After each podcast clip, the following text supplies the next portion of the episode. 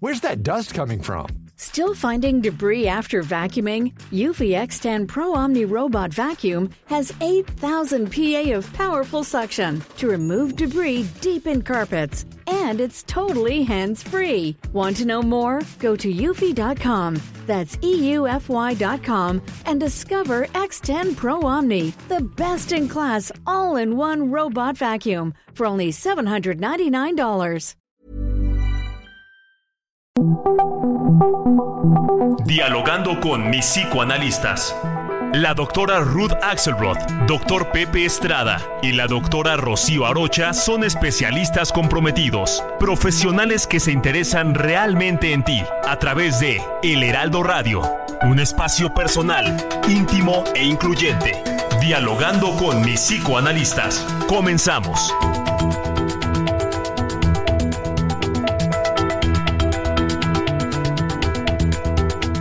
¿Qué tal? ¿Qué tal? Buenos días. Estamos aquí como cada sábado, con un gusto enorme de llegar hasta donde estén ustedes para escuchar este su programa favorito de la radio, dialogando con mis psicoanalistas. Soy Rocío Arocha y estoy en compañía de mi querido amigo y colega Pepe. ¿Cómo estás? Mi querida Rocío, siempre un placer saludarte, muy contento de estar de vuelta como cada sábado en este nuestro programa favorito de la radio, en la grata compañía tuya y también de nuestra querida amiga y colega, la doctora. Hola, soy Ruth, Ruth Axel, Ruth, buenos días Pepe, buenos días Rocío. Qué bueno que podemos hablar de un tema tan difícil, tan atentos que deberíamos estar a este tema, como de que no debería estar ajeno a todos los días que son las conductas autodestructivas, ¿cierto? Así es, que todos, lamentablemente, ¿verdad? Todos tenemos, no, creo que aquí nadie se, se salva, ¿no? Como decían aquí, que no cae y resbala porque pues todos, todos de algún modo o del otro tenemos eh, eh, conductas autodestructivas, pero vamos a, vamos a profundizar en ello. Yo les quiero recordar algunas de nuestras frecuencias aquí en la gran familia de El Heraldo Radio. En la ciudad, en la Ciudad de México tenemos, estamos en el 98.5 de FM, en Oaxaca el 97.7 de FM, Tampico 92.5 Tuxtla Gutiérrez 88.3 y en Yucatán el 96.9 de FM. Comenzamos.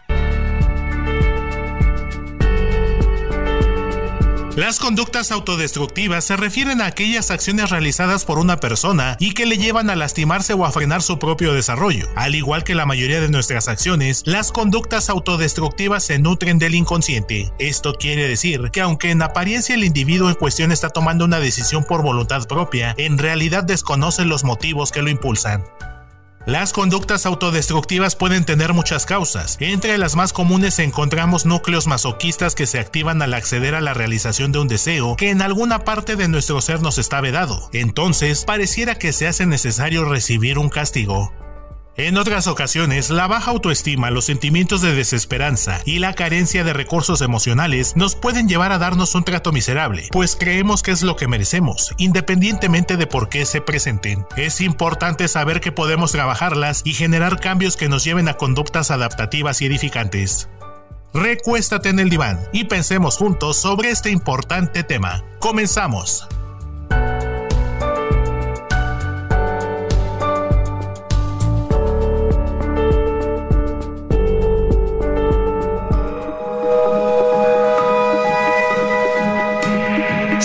La doctora Ruth Axelrod en Facebook e Instagram como Ruth Axelrod.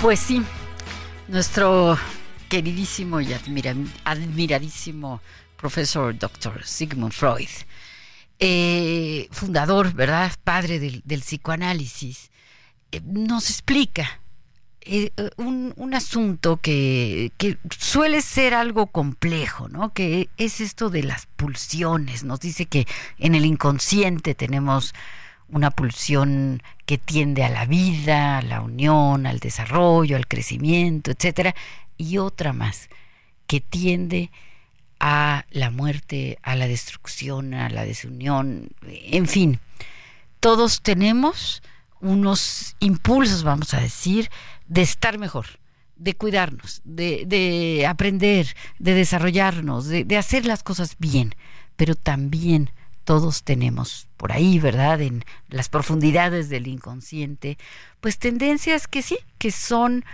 autodestructivas, que son eh, de autosabotaje, que son eh, negativas en el sentido de que nos hacemos daño por muy distintos motivos. Esto tiene que ver con muchas cosas, tiene que ver con la historia de vida, tiene que ver con situaciones que se han padecido quizá en la infancia, quizá en la adolescencia, eh, tiene que ver con el temperamento, con el ambiente, con los recursos. No, no, no podemos señalar solamente un factor, pero el hecho es que todos, a veces, a veces, no siempre, hacemos cosas como en contra nuestra, ¿no? Como si fuéramos nuestro peor enemigo. Es decir, eh, comemos de más cuando no debemos, eh, quizá fumamos cuando pues eh, tenemos algún daño, quizá no sé, hacemos alguna cosa como nos metemos el pie, ¿no? Es decir, me van a dar un trabajo y no llego a la entrevista de trabajo porque casualmente, sin querer, queriendo, como diría el chavo del 8, ¿verdad? Se nos olvida, eh, no sé, cargar gasolina y entonces iba en coche a, la entrevista y ya no llegué. Es decir, nos metemos el pie, nos hacemos daño, nos damos un balazo en el pie. Eh, se nos sale una, eh, una información que alguien nos confió frente a otra persona que al tener este dato nos puede hacer mucho daño.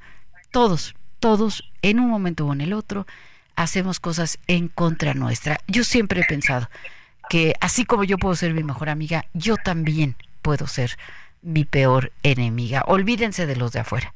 Lo que uno hace hacia uno mismo. ¿Qué piensas, Ruth? Bueno, me parece un tema valiosísimo. Claro que partimos de la idea del masoquismo freudiano y pasamos a la idea de la reflexión cotidiana, en las 20 mil decisiones que vamos a tomar cada día, en tanto muchas de ellas son inconscientes, otras son automáticas y algunas son reflexionadas. Pero en el, en el poder entender que a veces nuestras decisiones están basadas en no cuidar, seguir construyendo lo que hemos decidido construir, o que hacemos algo que no nos dimos cuenta que nos hizo daño o le hicimos daño a alguien, partimos de esa parte inconsciente, ¿no? Entonces, hacer eh, más consciente esa cosa que tenemos todos, ¿no? Se pregunta, bueno, ¿por qué estamos hechos así? Bueno, así estamos hechos con pulsiones, con fuerzas, con sentimientos contradictorios, con conflictos, con angustias, con miedos, con deseos, con búsquedas, con culpa, ¿no? Y esto de la autodestrucción, que estamos hablando de cosas muy sencillitas, o sea, quisiera como dimensionar que a veces puede ser solo un pensamiento, también puede ser también una acción, también puede ser quizá todo un prejuicio, eh, nos van a llevar a romper la cadena de construcción que hemos logrado hasta el tiempo de ahora, ¿no?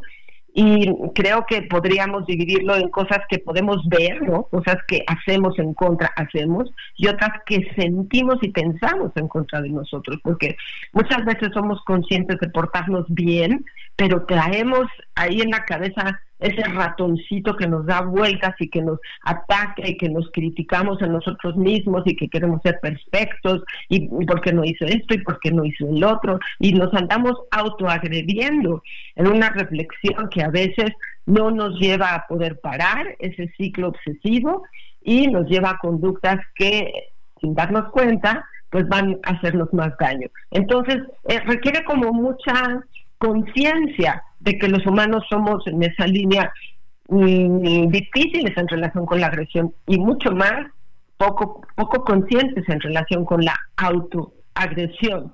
¿No sería así, Pepe? Sí, sí, es, bien interesante esto que, estás planteando, mi querida Ruth, y sobre todo, bueno, habría que, entenderlo desde lo más profundo, este planteamiento freudiano con respecto a la pulsión de muerte, ahorita mencionabas el, masoquismo, ¿no? Y, justo, pues creo que vale la pena detenernos un poco en este concepto, porque no es tan sencillo como normalmente lo entendemos como normalmente se utiliza este concepto en el lenguaje coloquial y cotidiano, ¿no? Eh, vamos, eh, ha permeado ya el discurso eh, coloquial de, cada uno de nosotros.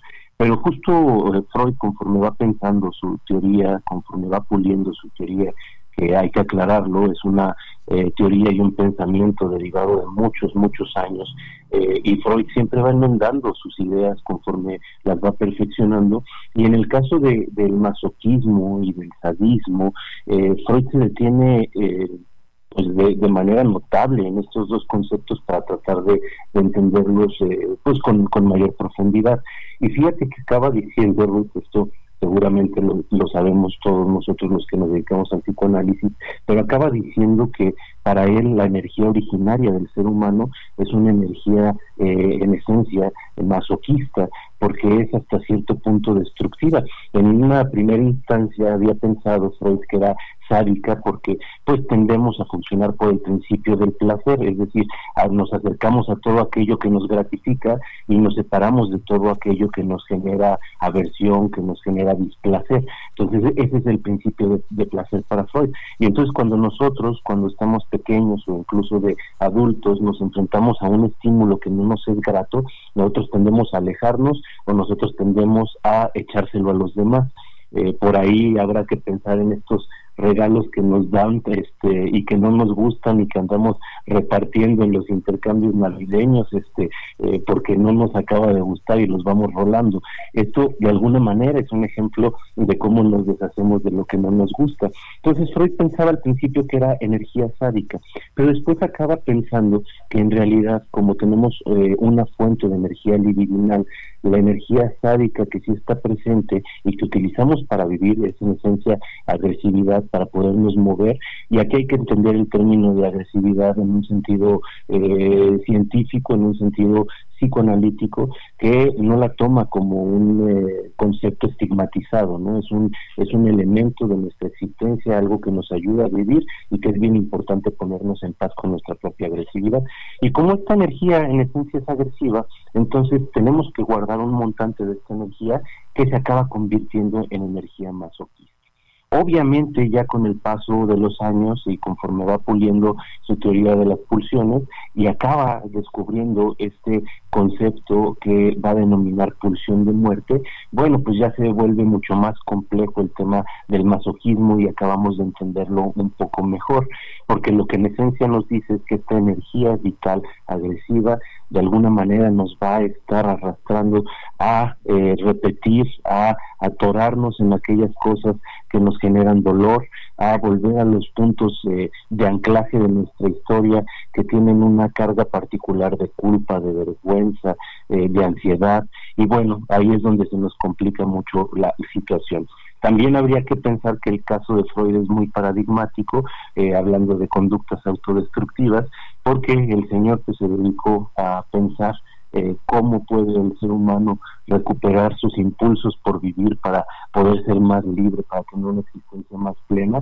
Y bueno, él eh, acabó muriendo por una eh, un cáncer de mandíbula que ya lo estaba este, atormentando profundamente y decide pues practicar la eutanasia a manos de, un amigo muy querido suyo, ¿no? Pero esto por fumar puros a lo largo de toda su vida.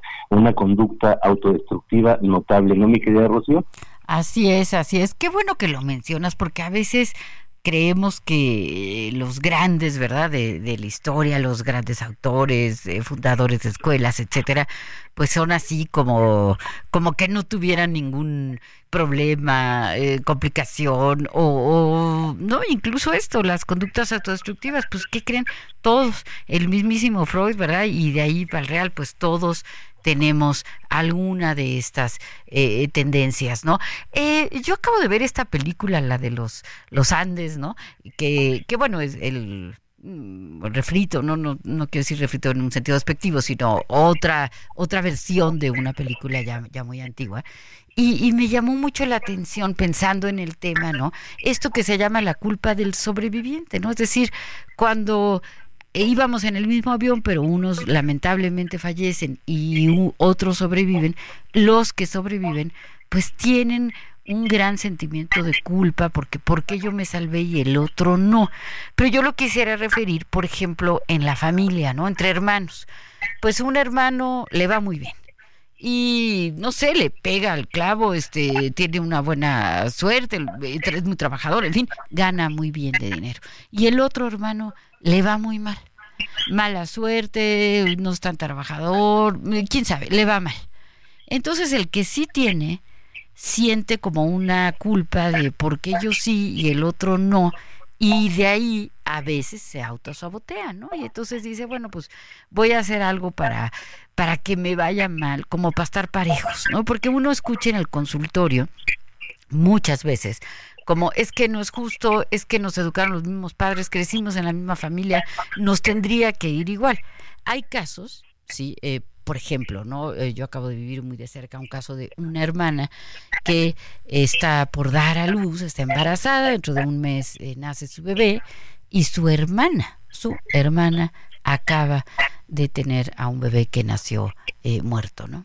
Entonces imagínense el, sentimiento de la que tiene muy bien a, su bebé con su hermana adorada porque la quiere muchísimo y saber que, que la hermana, eh, pues no, lamentablemente tuvo esta, esta pérdida, ¿no? Que seguramente se, se repondrá y tendrá tendrá hijos, pero, eh, pero a veces pasan circunstancias así, es decir, la vida no es pareja para todos todo el tiempo y a veces uno se siente culpable de que al, al, al compañero, al colega, al hermano, a la amiga, le vaya de forma diferente que, que a nosotros, ¿no? Entonces, todo esto pues puede eh, eh, fomentar el autosabotaje.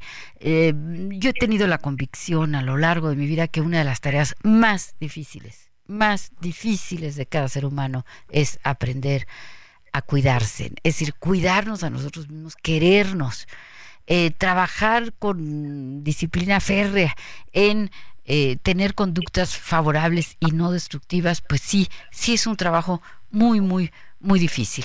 Eh, Ruth, tenemos unos momentitos para antes del corte, pero si quieres, pues empezamos con algún mensaje. Sí, tenemos a Fili muy activo. Fili Sánchez, muchas gracias que luego luego comienza a darnos ideas como nos dice, buenos días queridos psicoanalistas. Esto de que uno se sabotea cuando dice, yo voy a hacer esto, pero no lo hace, y hace uno lo contrario. En eh, asuntos de filias y fobias, los que se cortan las venas, o dices que se las van a cortar, los que usan drogas, los que reniegan de su cuerpo, los que creen que no merecen algo mejor de lo que son en su pareja, en los estudios, los que se acostumbran a la violencia y al maltrato y claro, los que se drogan y se alcoholizan.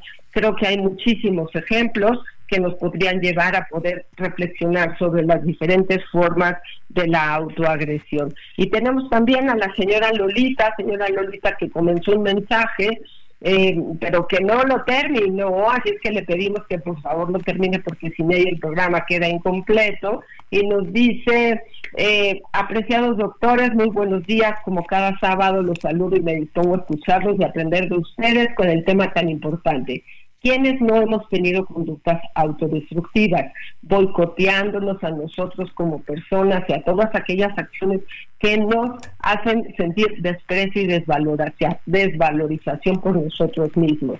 Y menos mal que a veces nos damos cuenta, pero muchas veces nos cae el 20 hasta mucho tiempo después. Y con frecuencia damos ejemplo a nuestros hijos de esto. Por ello creo que es imperativo estar muy atentos a nuestras actitudes y acciones, por lo menos para no enseñarles esto a nuestros hijos. Doctores, reciban un fuerte abrazo y mis deseos para que tengan una semana fabulosa. Bueno, Fili y la señora Lolita son nuestros socios. ¿Qué, Pepe? Qué, qué, qué bonito. Sí, Pepe. ¿Verdad, Rocío? Eh, sí, yo quería darle las gracias a, a Fili y a la señora Lolita, que sí, acabe, acabe con ese mensaje, porque sin ella, pues el programa simplemente no, no es. Así es, así es. Eh, eh, Pepe, ibas a decir algo. No, no, no, por supuesto, siempre con el gusto, mi querida Rocío, de, leer a nuestros radioescuchas, de escucharlos, de conocer sus ideas y, también de, sorprendernos, porque de verdad que eh, adentrarnos en la mente de cada uno de, las personas que se atreven a compartir sus experiencias y sus pensamientos.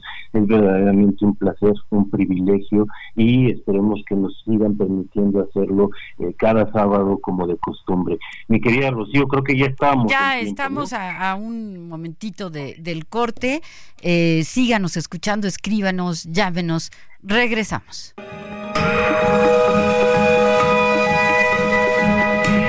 Sigue a la doctora Rocío Arocha en YouTube e Instagram como Rocío Arocha y a través de su blog www.rocioarocha.com.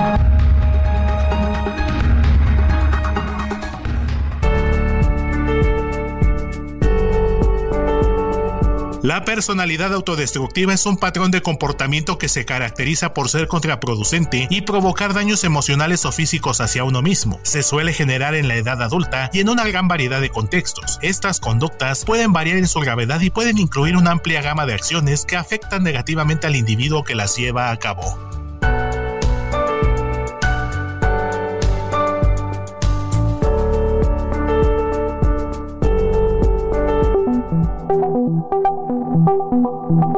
Los doctores Ruth Axelrod, Pepe Estrada y Rocío Arocha continúan en un momento en Dialogando con mis psicoanalistas.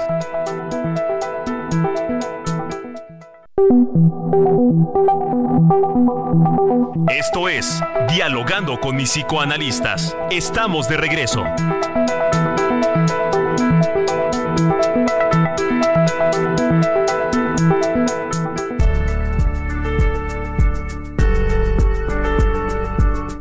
En la actualidad se consideran las conductas autodestructivas como una problemática relacionada con la salud mental, la cual representa una gran preocupación para las diferentes organizaciones del mundo por las consecuencias negativas que genera tanto físicas como mentales en la etapa adulta, limitando el desarrollo y la vida satisfactoria de los individuos.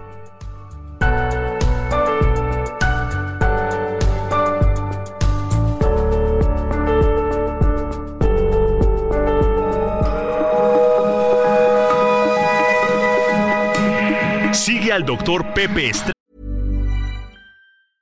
Hey, I'm Ryan Reynolds. Recently, I asked Mint Mobile's legal team if big wireless companies are allowed to raise prices due to inflation. They said yes. And then when I asked if raising prices technically violates those onerous two year contracts, they said, What the f are you talking about, you insane Hollywood ass? So to recap, we're cutting the price of Mint Unlimited from $30 a month to just $15 a month. Give it a try at mintmobile.com slash switch. $45 up front for three months plus taxes and fees. Promo for new customers for limited time. Unlimited more than 40 gigabytes per month. Slows. Full terms at mintmobile.com. En Twitter, arroba PSIC Pepe Estrada y en Facebook como José Alfredo Estrada Cicinelli.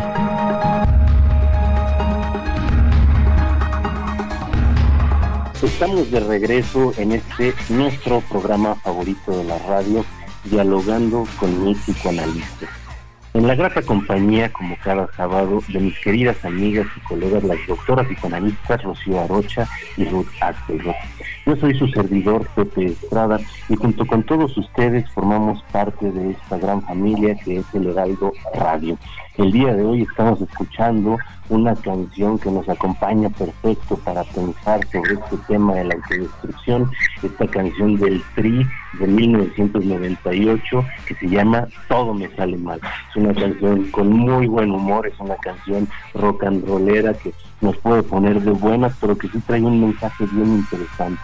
Hay personas que van por esta vida y no entienden por qué las cosas no les salen como pensaban, por qué pueden emprender eh, eh, tentativas de iniciar una relación con una persona que les atrae y acaban poniéndose el pie, no llegan a la cita, nunca plantean el, acercamiento, hacen un negocio y no les sale, acaban eh, enfermándose teniendo problemas de salud, acaban haciendo cosas que de una u otra manera lo llenan de preguntas, de la sensación de que están errando por la vida pero sobre todo de mucho coraje, de sentimientos de tristeza, de desesperación, de desesperanza. Bueno, hay que pensar mucho sobre este tema, hay muchas cosas que tocar y una de las que me parecerían más interesantes es precisamente la conciencia de culpa. Hablábamos en el primer bloque de este eh, concepto del masoquismo originario, también hablábamos del sadismo, de la pulsión de muerte, que son todos eh, elementos que están rondando el, concepto de la autodestrucción, de las conductas autodestructivas, que como ya hemos platicado en alguna otra ocasión, puede haber conductas autodestructivas que sean directas o indirectas, ¿no? Las directas son las que eh, nos hacen un daño de, de forma inmediata y las indirectas son las que nos ponen en un riesgo que puede acabar en un daño eh, de forma eh, directa. Es decir, eh, por ejemplo, fumar sería una conducta autodestructiva eh, directa y eh, andar en motocicleta con el riesgo que esto conlleva y haciéndolo sin las precauciones sobreviviente o hay un miembro en una familia que destaca más que los demás, pero también es algo que nos puede pasar aun cuando evidentemente, o sea, de forma directa no podamos ver que nos estamos autodestruyendo, eh, prohibiéndonos ciertas cosas porque en el fondo la acción que estamos haciendo, realizando, nos lleva a conectarla con un elemento agresivo que nos avergüenza, que nos asusta y que no podemos aceptar. Y bueno, aquí estamos entrando a este punto importantísimo de eh, los eh, impulsos y las conductas, tanto incestuosas como parricidas, mi querida Rocío. Te dejé el tema así en el punto más bonito. Ándale, Pepe, qué buena selección hiciste de, de, música. Bueno, siempre, siempre es excelsa. Gracias, Pepe. Sí, hombre, cómo echas esta esta bola, ¿verdad? El, el parricidio, bueno, eh, habría que, leer desde luego los hermanos Karamazov, ¿verdad? Habría que leer, por supuesto, a Hamlet. Eh, es decir, Freud se interesa, tiene un, un, un, artículo que se llama justo así, ¿no? El parricidio, en donde, por cierto, también menciona a Stefan Zweig. Eh, uno de mis autores más, más, favoritos, con la novela 24 horas en la vida de una mujer, que también es una de las mejores. Eh, pero, pero tengo un mensaje y tengo un agradecimiento. El mensaje es de María Mendicuti, que dice, los felicito, excelente e inquietante programa. Creo que nadie se escapa de estas conductas, lo importante es reconocerlas. Claro, fundamental, fundamental reconocerlas. Eh, por otro lado, bueno, pues el agradecimiento de todos los sábados a Héctor Vieira, nuestro magnífico productor, y a Enrique Quique Hernández en los controles, quienes con su profesionalismo nos ayudan a hacer llegar este programa a cada uno de ustedes. Entonces, sí, sí, por ejemplo, estar enojados con, con los papás, ¿no? Como dicen, con el papá, con la mamá, a pesar de que ya se haya eh, pues atravesado por procesos de análisis, eh, no perdonar, eh, seguir con rencores hacia otros, otros seres humanos, también eso, es que son tantos, ¿no? La culpa, eh, la conducta como tal masoquista, ¿no? Que se quede una persona, por ejemplo, con una pareja que le está haciendo mucho daño, que, que está abusando verbal, físicamente de ella o de él, tolerar faltas de respeto de otros, a veces estamos en situaciones, por supuesto, eh, de las que es como muy, muy difícil salir, ¿no? Porque a lo mejor tengo un jefe que es un abusivo verbal, pero pues necesito, necesito el dinero, ¿verdad? Para, para comer. Entonces, de aquí a que logro defenderme, conseguir otro trabajo, etcétera, a veces me tengo que aguantar un rato, pero, pero en cualquiera de las circunstancias es muy importante saber que, como decíamos justamente el sábado pasado, todos tenemos derecho a el respeto al bienestar.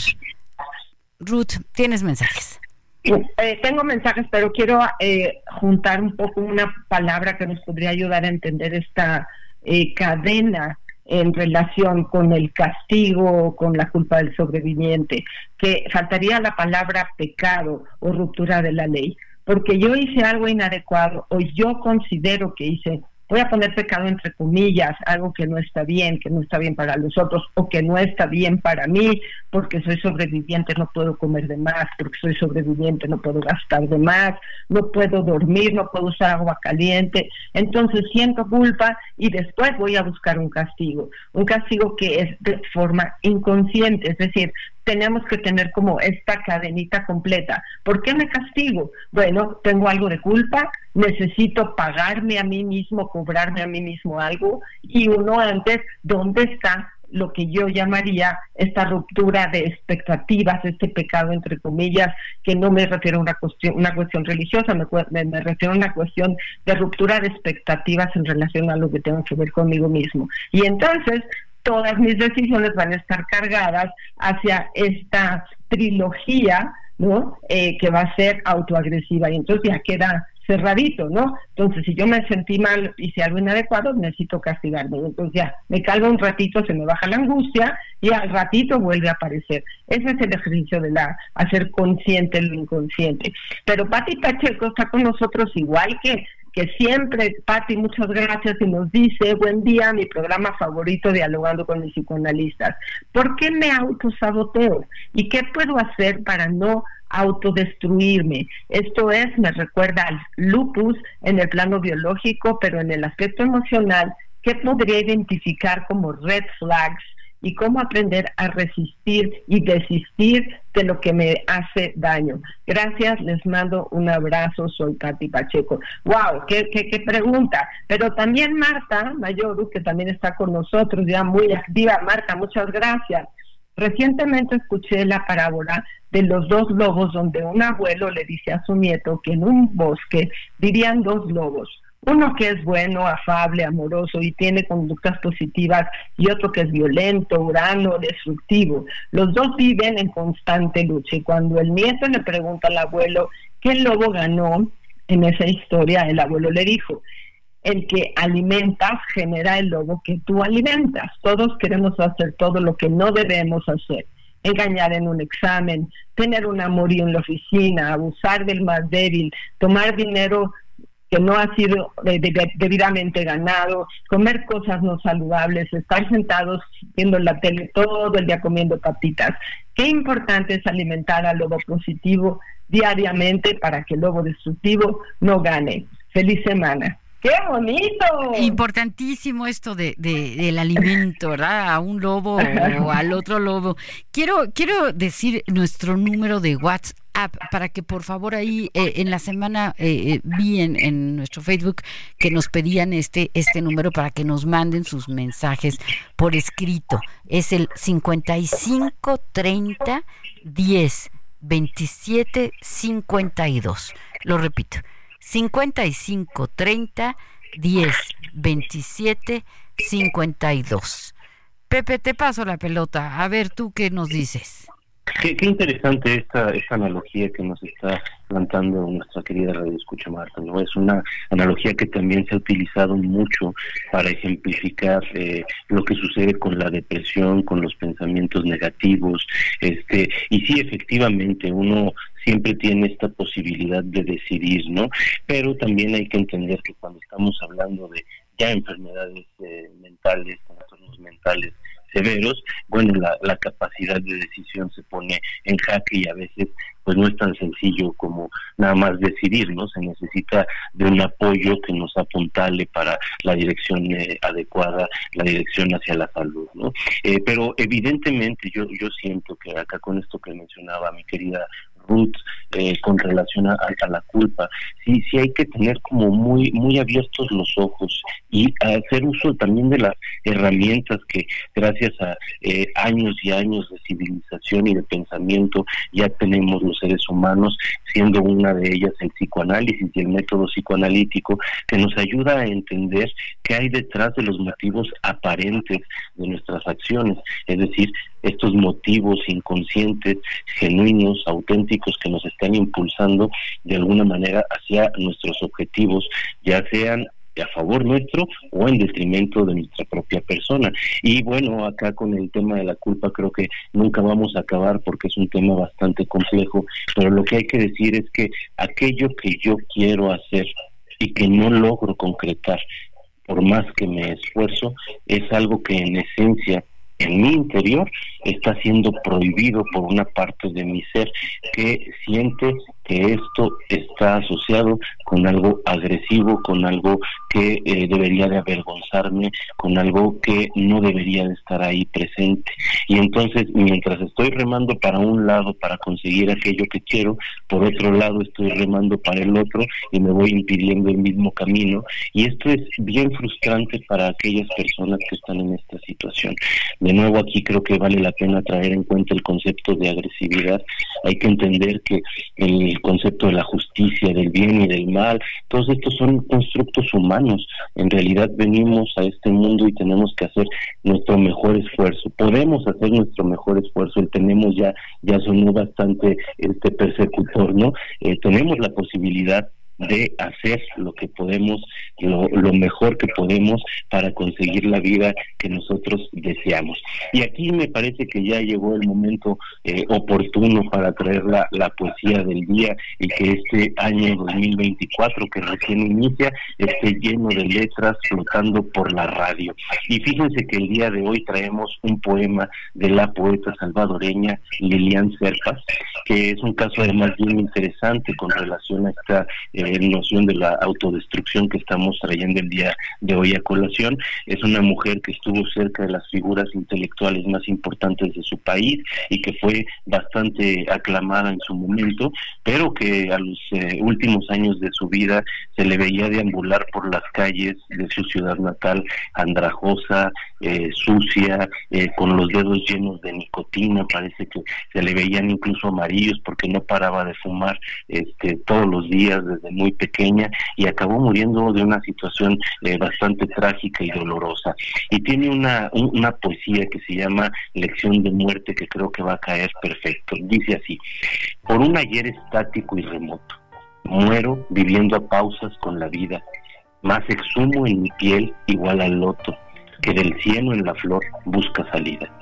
Si en flagelos de agobio consumida, como una aspiración busco lo ignoto, y porque en muerte vivo dividida, mi tiempo en lo fugaz del mundo, roto, de la vida en un breve itinerario, con mi lección de muerte abriendo puertas al átomo de Dios, mas sin horario, como trampa dantesca de un infierno, de este mundo de trágicas reyertas, solo afirma mi espíritu lo eterno.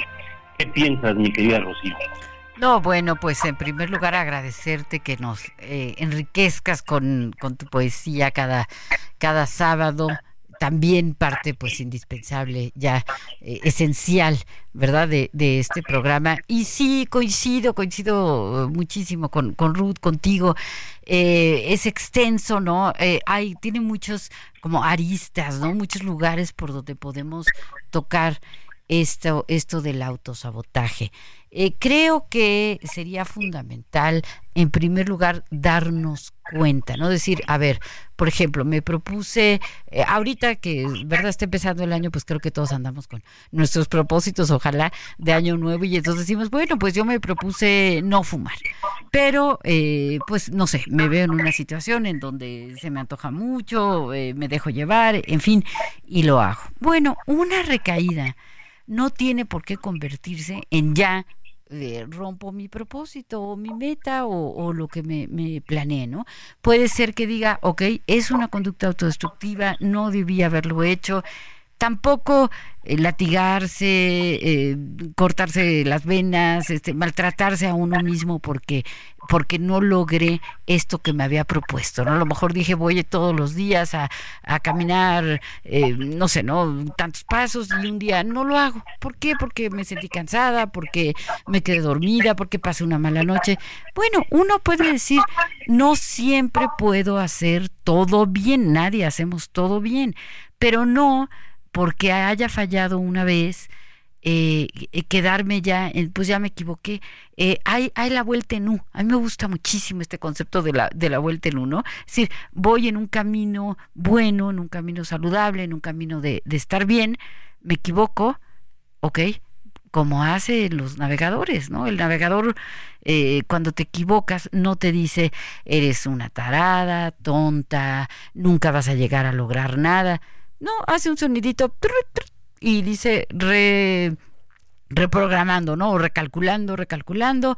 A lo mejor hay que dar una vuelta en U, tomar otra vez el, el, camino del bien, el camino menos recorrido, ¿no? Como diría el poeta, y, y entonces volver a este camino de cuidado a uno mismo. No hay pretexto. Muchas veces las personas dicen, es que yo cuando era niña no me quisieron, me maltrataron, me trataron muy mal y entonces yo no me puedo querer. No, es que uno tiene que construirse su propia, su propio cuidador, ¿no? En, en la vida adulta y decir, ok, a lo mejor nadie me cuido, pero yo me voy a aprender a cuidar a mí misma. Y en los tiempos que, que corren, afortunados, podemos eh, meter en la computadora, ¿verdad? Cualquier, el, sistema, ¿no? Cualquier pregunta. ¿Cómo le hago para adelgazar? ¿O qué tengo que hacer para dejar de fumar? ¿Cómo puedo hacer para eh, curarme de tal patología? En fin, hay, no digo que sea la única fuente de información, por supuesto, y siempre hay que acudir con profesionales, pero hay muchísimos recursos, muchísimos recursos para que uno aprenda a estar mejor con uno mismo. ¿O no, Ruth? Tenemos por ahí un mensaje de voz que me es importante porque es de una persona que nos cuida. Es un representante de la seguridad, es un, es un policía de un nivel importante eh, que trabaja cerca de nosotros. Quisiera ver si lo podemos escuchar. Sí, va, va, lo escuchamos. Buenos días, mi nombre es Javier y quiero felicitar al programa Dialogando con mis psicoanalistas. El tema de la autoagresión se me hace un tema de relevancia ya que yo creo que principalmente se presenta más entre la comunidad adolescente, jóvenes, ya que son los de alguna manera los más vulnerables em, en cuestión a este tema. Mm, posiblemente, no sé, la sociedad, comunidad, el ámbito donde se rodean, las distintas circunstancias de crecimiento, posiblemente tanto como familiares, escolares, amistades, todo eso puede conllevar a un tipo de depresión y pienso que pues eso conlleva posiblemente a lo mejor otros factores, otros factores este que pueden causar la autoagresión bueno, pues eso es lo que pienso y pues sí, tomar en cuenta todo ese tipo de factores, entonces creo que sí es relevante el, el tema de la autoagresión. Gracias y felicitaciones al programa y a la audiencia.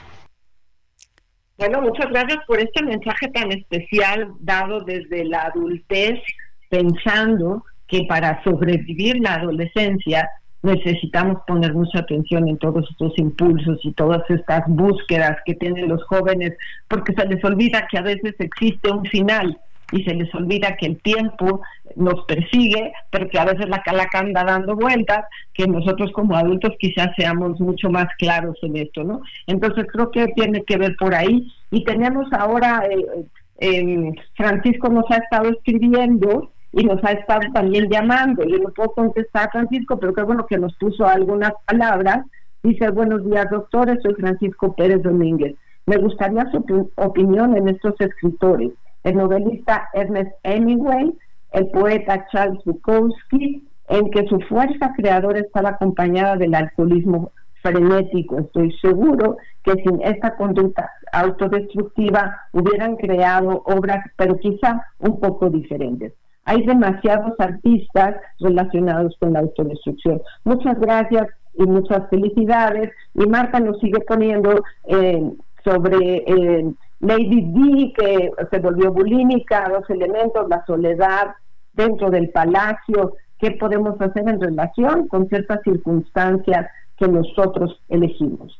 bueno, ya estamos casi por terminar, ah, Sí, así es, Ruth. Que, que, bueno, eh, da, da mucha emoción y ganas de comentar de Bukowski, por ejemplo, Hemingway, bueno, eh, la princesa Diana. Eh, claro. Sí, claro, claro. ¿Cuántos autores, artistas, etcétera?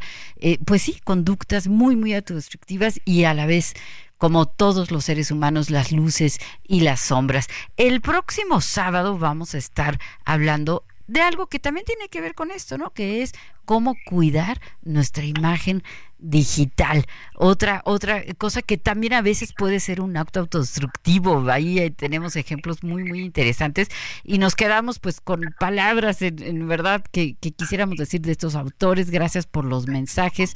Nos vamos despidiendo. Yo soy Rocío Arocha. Los saludo, les deseo un, maravilloso fin de semana. Mi querida Rocío, un placer estar contigo, un placer estar contigo, mi querida Ruth, pero sobre todo un placer estar con todos ustedes, nuestros queridos radioescuchas. Yo soy Pepe Estrada, nos vemos el siguiente sábado. Pónganse abusados con el tema de la próxima semana, que es muy actual. Soy Ruth, un beso a todos. Dialogando con mis psicoanalistas. Un diálogo personal, íntimo e incluyente. Te esperamos en el diván la próxima semana.